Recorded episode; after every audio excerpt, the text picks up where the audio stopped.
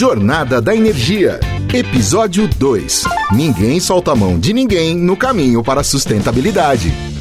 No último episódio, nós discutimos sobre o impacto positivo na substituição das energias não renováveis, como é o caso do petróleo, pelas energias renováveis, como é o caso da eólica, solar, biocombustíveis, geotérmica, entre outras. Além disso, discutimos um pouco sobre como as energias e o petróleo são utilizados estrategicamente em conflitos, como na guerra na Ucrânia.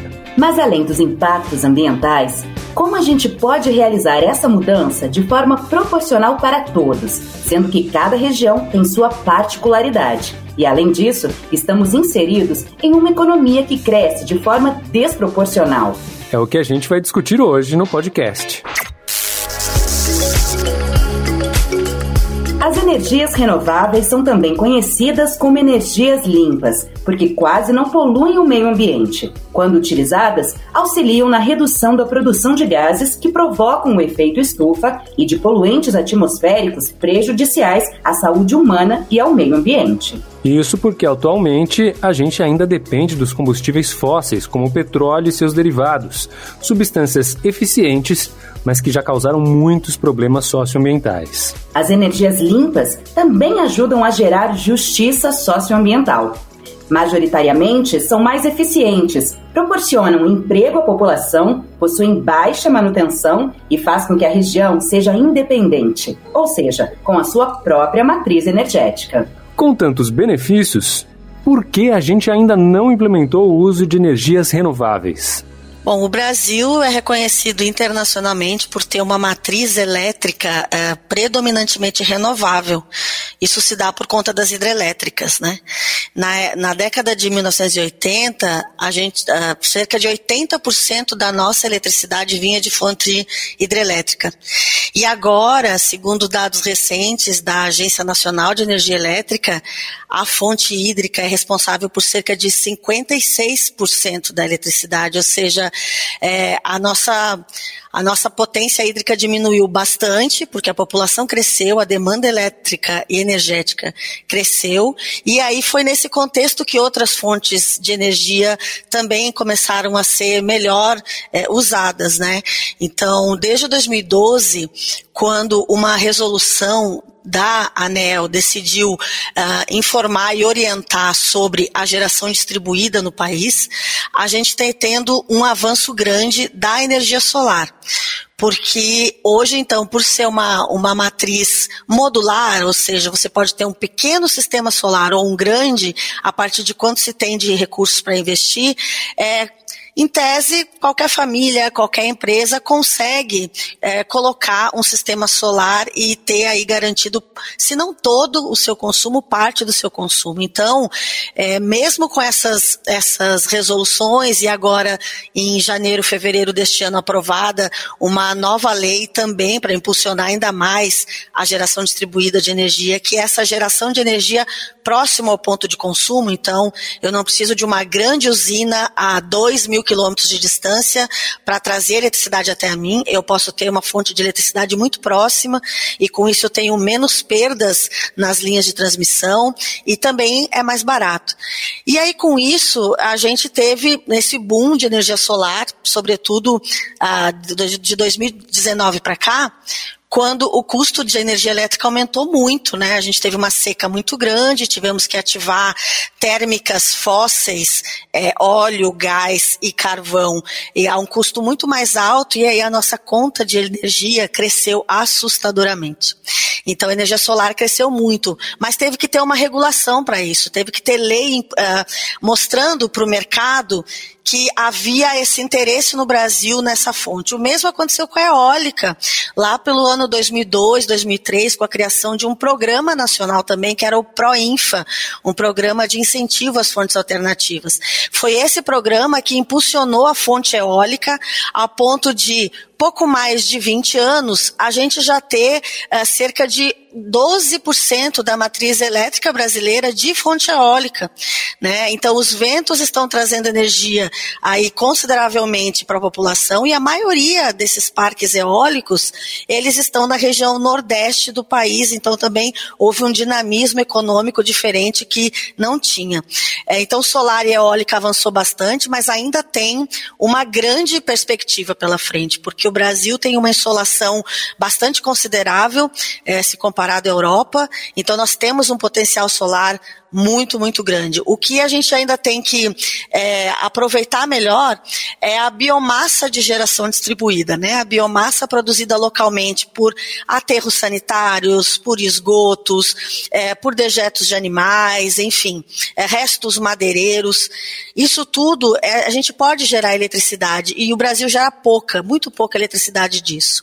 É, a gente gera muita energia da cana de açúcar, então hoje no Brasil 14% da, da demanda energética, seja por eletricidade ou transporte, já vem da cana-de-açúcar e seus derivados. Então, é uma biomassa muito importante. A gente avançou com biodiesel também é, para combustíveis, mas um biodiesel ainda muito centrado na soja. Então, a gente tem que cuidar para não gerar mais monocultura, né? E o Brasil, um país tão diverso, com tantos biomas, tem vários cultivares que podem ser usados para biocombustíveis e para geração de eletricidade é, próximo é, das cidades, né? Próximo das, das pessoas. E eu acho que é esse o que é, vai ser o grande pulo do gato aí para o Brasil, né? E também agora já se fala muito do hidrogênio, o potencial do hidrogênio.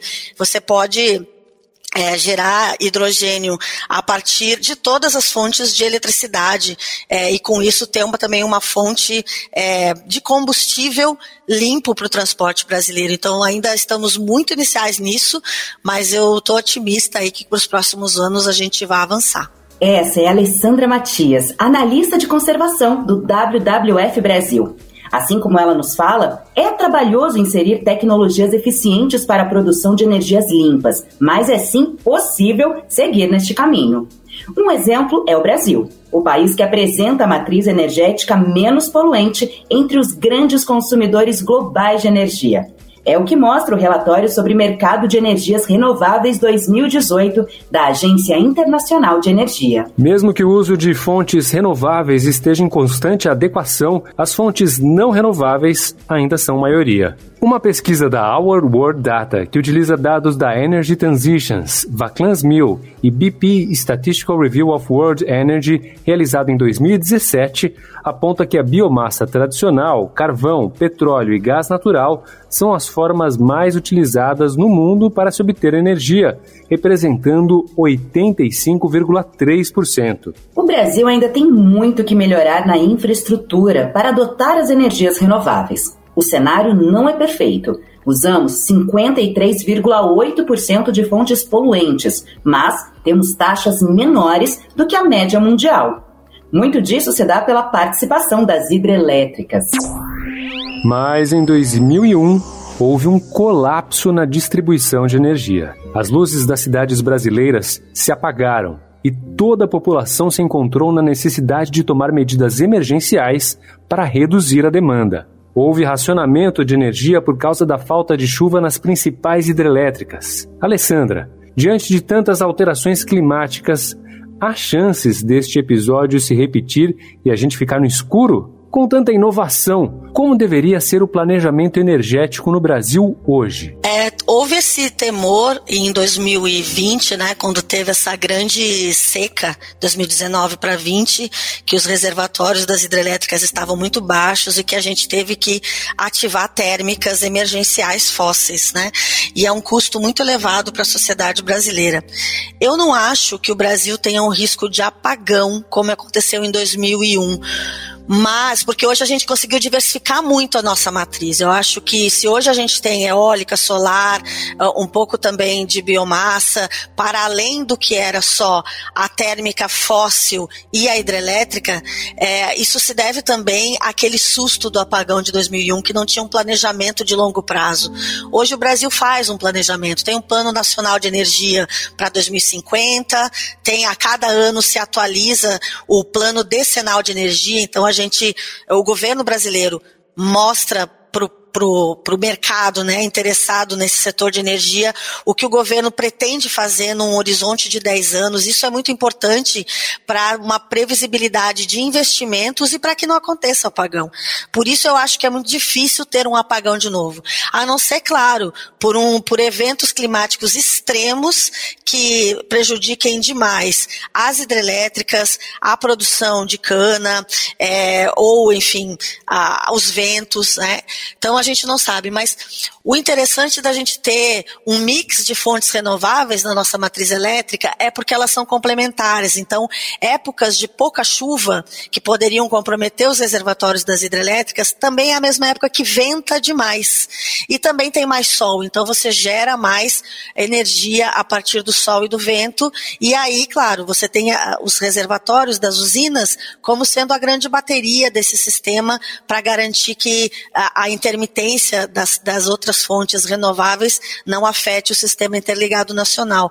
Então, eu acho que o Brasil aprendeu com o episódio de 2001 e a cada ano tem melhorado esse planejamento, né? O Brasil tem uma empresa de pesquisa energética ligada ao Ministério de Minas e Energia que faz permanentes estudos para melhorar esse planejamento para que não haja mais apagão e, sobretudo, permitir um desenvolvimento sustentável ao país. Há que melhorar muitas coisas, a gente entende que sim, é, é possível ampliar em alguns setores, como eu falei antes, em biomassa e, e parar com outros que a gente não vê sentido de continuar, como gerando eletricidade por carvão mineral, é, levar gás natural para todas as regiões também não, não para nós não tem sentido isso, porque é um custo muito elevado, gasodutos, transporte rodoviário, enfim. Então, acho que isso é preciso equalizar em algum momento. Mas não, é, creio que não teremos mais apagões no futuro pois é neste momento que a gente tem que dar as mãos e seguir em frente. Para seguir no raciocínio, precisamos diferenciar o que é matriz energética de matriz elétrica. A matriz energética é a soma de várias fontes de energia que vão movimentar carros, como o biodiesel, preparar comida, como é o caso da lenha, enfim, nos ajudar a realizar atividades que demandam energia. Já a matriz elétrica são o conjunto de fontes que resultam apenas em energia elétrica. Bons exemplos são a energia hidráulica, eólica e as termoelétricas, que funcionam a partir do gás natural ou carvão mineral. A gente explicou isso porque no Brasil houve um aumento expressivo no ano de 2020 no uso de biomassa na matriz energética, que é uma fonte de energia renovável que utiliza elementos orgânicos. Samara Santos, estagiária de transição energética do WWF Brasil, conta pra gente. Além da biomassa, que outros tipos de energia renovável podem apoiar a transição energética? O hidrogênio verde é uma aposta para já ou ainda está em desenvolvimento? A transição energética é um caminho longo, mas que começa a partir do momento que a gente entende a necessidade das fontes que são chamadas de carbono neutras. As fontes eólicas, solar, fotovoltaicas são as principais e mais palpáveis fontes quando a gente fala de transição energética, porque com o investimento e desenvolvimento que elas receberam principalmente nos últimos 15 anos, elas cresceram principalmente aqui no Brasil elas se tornaram muito conhecidas pela sociedade, então as pessoas sabem o que elas são. E quando a gente observa já na nossa matriz elétrica, a gente vê que a fonte eólica já representa 10,7%, enquanto a solar fotovoltaica está quase alcançando 8%, o que ela vai equivaler aí a um número que a biomassa e o biogás representam dentro da matriz elétrica. A gente também tem uma outra alternativa, quando a gente está falando de transição energética, que é a energia que vem de ondas e marés, que a gente tem aí um levantamento que foi realizado em 2013 pela, pelo laboratório da COP, da UFRJ, e ele estimou que o Brasil tem um potencial teórico nessa fonte de energia com cerca de 114 gigawatts, o que é muito quando a gente pensa nisso. E é muito importante que a gente sempre reforce que a transição ela não está só no potencial de uma fonte, mas é a combinação dessa variedade. E quando a gente leva as características de cada região em conta nesse debate, o Brasil assume a ponta porque ele tem condições teóricas de atuar em todas as fontes de energia. E aí é o que leva a gente ao hidrogênio verde. O hidrogênio é um vetor energético que ele pode ser produzido a partir de diversos métodos. Entretanto, ele se, se destaca no debate da transição energética porque a produção a partir de fontes renováveis, como eólica e solar, quando combinadas com o processo de eletrólise da água, elas produzem um hidrogênio que é livre de gás carbônico durante o processo. É, o hidrogênio ele já é inserido em diversas cadeias atualmente, mas a produção dele é, mundial é a partir da reforma de gás a vapor, de gás natural e da gasificação do carvão, uh, o que representa aí mais ou menos 90 milhões de toneladas de CO2 lançadas na atmosfera todo ano. Então, se a gente começa a produzir a partir da eletrólise da água, a gente não tem mais essas emissões de CO2, porque o processo é basicamente a separação da molécula de água em hidrogênio e oxigênio. E uma das grandes apostas da produção de CO2 a partir de fontes eólicas, nesse processo, principalmente, é estimular o uso desse vetor como combustível no setor de transporte, por meio dos veículos elétricos a célula combustível, porque a célula combustível é um dispositivo aí onde a gente utiliza o hidrogênio combinado ao oxigênio do ar e ele vai produzir eletricidade, calor e água durante o funcionamento. Ou seja, a gente teria um transporte mais limpo e a gente ainda estaria contribuindo diretamente com a redução de emissões de CO2 que são oriundas de combustíveis fósseis por motores a combustão. É, no momento, o hidrogênio verde é uma aposta que possui muitos interessados. É, desde o início de 2021, o Brasil ele já possui pelo menos 10 memorandos de entendimento assinados que visam pesquisa e desenvolvimento de hidrogênio verde aqui no país, principalmente em Porto de Pecém, que fica localizado no Ceará. E o mais recente memorando assinado que a gente teve foi no Rio de Janeiro, especificamente em Porto de Açu, que é um projeto piloto de produção que estima um funcionamento a partir de, de 2025 e quer pesquisar o hidrogênio verde um pouco mais a fundo no país. Esse papo de transporte me fez lembrar sobre o nosso quadro Mitos e Verdades.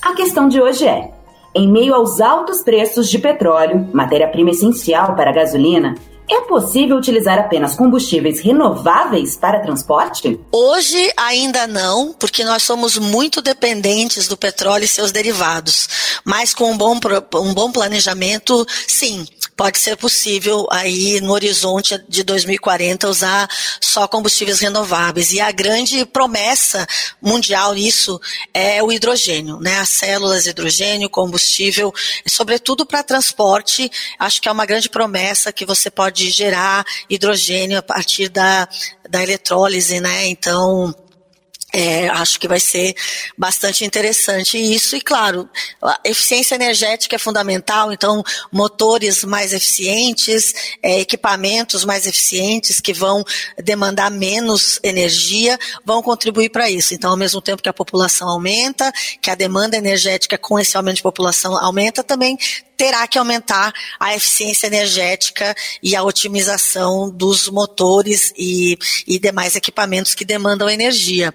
É, então, assim, a gente precisa caminhar para um horizonte sem mais petróleo, porque ele é finito e ele, de fato, tem prazo para acabar. E a sociedade, ainda que tardiamente, já está pensando nisso e desenvolvendo é, combustíveis alternativos, sobretudo renováveis. No sul do estado do Amazonas está localizada a comunidade de Vila Limeira, uma das que integram a reserva extrativista Médio Purus. É também a primeira comunidade brasileira que gera 100% de energia solar na região. Por lá, a comunidade era composta de migrantes nordestinos e povos da própria região. A economia era movida pela produção da borracha, mas com a concorrência dos países asiáticos, o Brasil passou a produzir bem menos do que no início do século XX. Assim, assim a população passou a sobreviver do extrativismo, ou seja, vivendo do que a floresta proporciona: pesca, madeira, frutos, mel, roçado. Por lá, a comunidade, que atualmente é composta por 80 pessoas, já passou por inúmeros problemas relacionados à energia elétrica. Napoleão Oliveira, que é o presidente da APAVIL,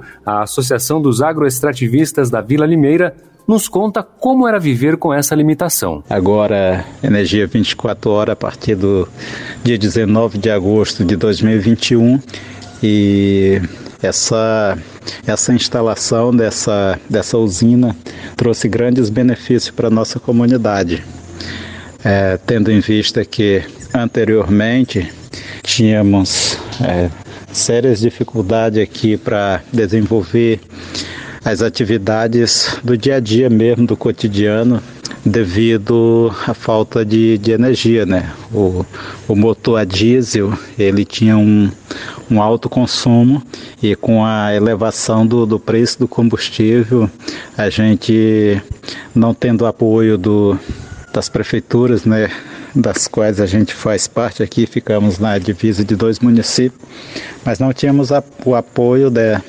do, do poder público para contribuir com a gente, para a gente rodar o motor, então a gente só tinha é, energia três horas durante as 24 horas do dia.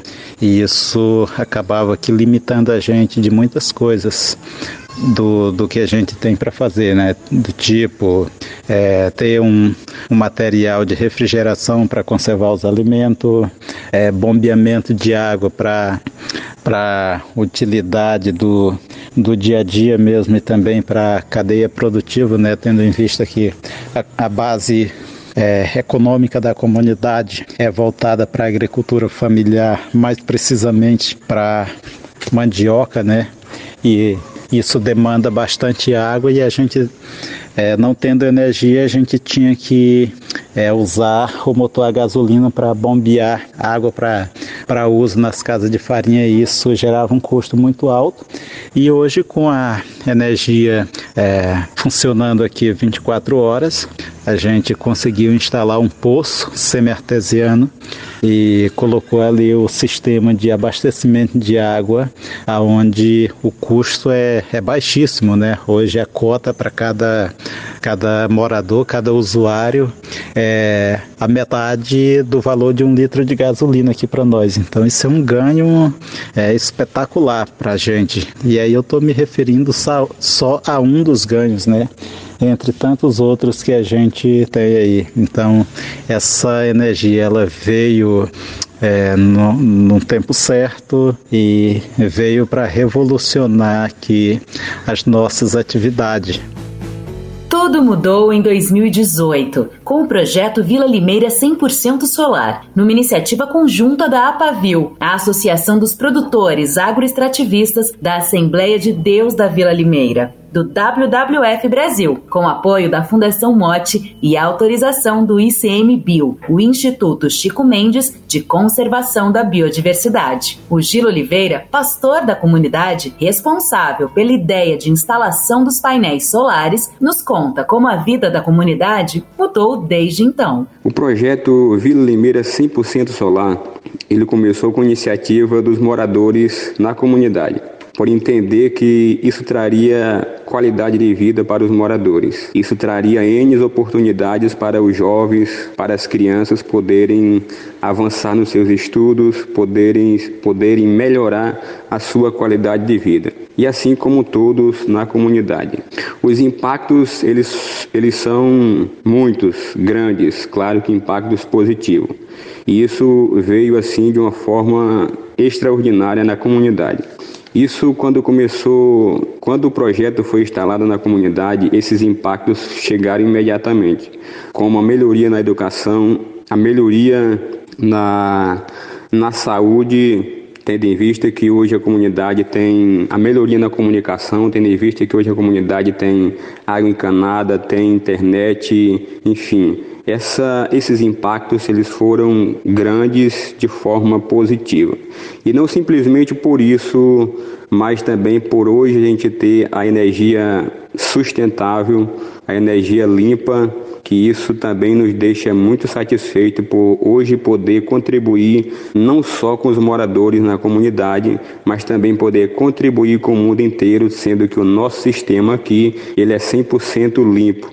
E isso nos traz uma satisfação, nos traz um prazer imenso poder hoje ter um sistema desse instalado na comunidade. O Gila também conta pra gente um pouco sobre a esposa, Eva, que começou a fazer faculdade EAD agora que a comunidade tem energia. Escuta só. Então, a, a minha esposa ela tinha um, um sonho de, de, de, fazer uma faculdade, mas até então ela estava parada por não ter essas oportunidades. E aí, com a chegada da, da energia, com a implantação do sistema, aí foi rapidinho, ela já, já se inscreveu no, numa faculdade e não só ela, mas ela e mais 10 pessoas da comunidade, 10 jovens. Então com ela são 11. E essas pessoas todas estavam paradas por não ter essas oportunidades. A partir do momento que a energia chegou, a energia às 24 horas na comunidade, proporcionou a eles esta oportunidade. Agora eles estão é, fazendo essas faculdades e com N oportunidades também para o mercado de trabalho, sendo que a, a, o estudo agora para eles não é mais problema. Que bacana saber dessa experiência. E para encerrar, vamos falar sobre atitudes individuais e coletivas que podemos adotar para evitar as implicações das mudanças climáticas. Quais são as dicas, Samara? Em primeiro lugar, é importante que a gente atue diretamente em informar sobre o que são mudanças climáticas, porque quando a gente fala aqui entre a gente, é muito fácil entender que se a gente não reduzir os níveis de emissões de CO2, principalmente que estão atrelados à produção, a gente não tem o futuro pelo qual lutar. É, então, a luta pela conservação dos territórios não é somente daqueles que estão neles, mas também dos, daqueles que dependem do equilíbrio que esses territórios trazem. É, projetos como os da Vila Limeira precisam sair de casos específicos e se tornarem corriqueiros. As Olimpíadas da Restauração de Ecossistemas, que é um projeto do W, ela leva conhecimento a jovens por todo o país e incentiva o debate é, com relação à restauração, não só dentro de sala de aula, mas por meio de projetos práticos, o que também é um caminho.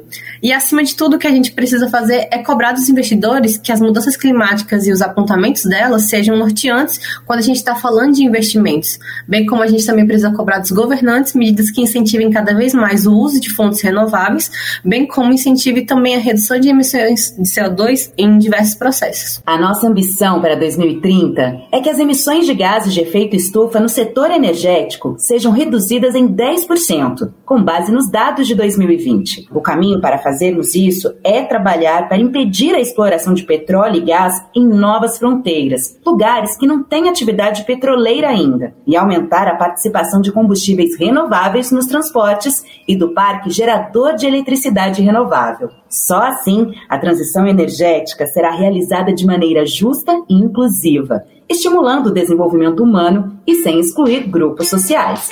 Afinal, não seria evolução se todos não estivessem envolvidos. Este foi o segundo episódio do podcast Jornada da Energia, uma realização WWF Brasil. Eu sou Regis Salvarani. E eu sou Renata Admiral. No próximo episódio, a gente vai discutir formas de sair da dependência de combustíveis fósseis, como é o caso do petróleo. Vai ser uma conversa incrível. A gente te espera lá.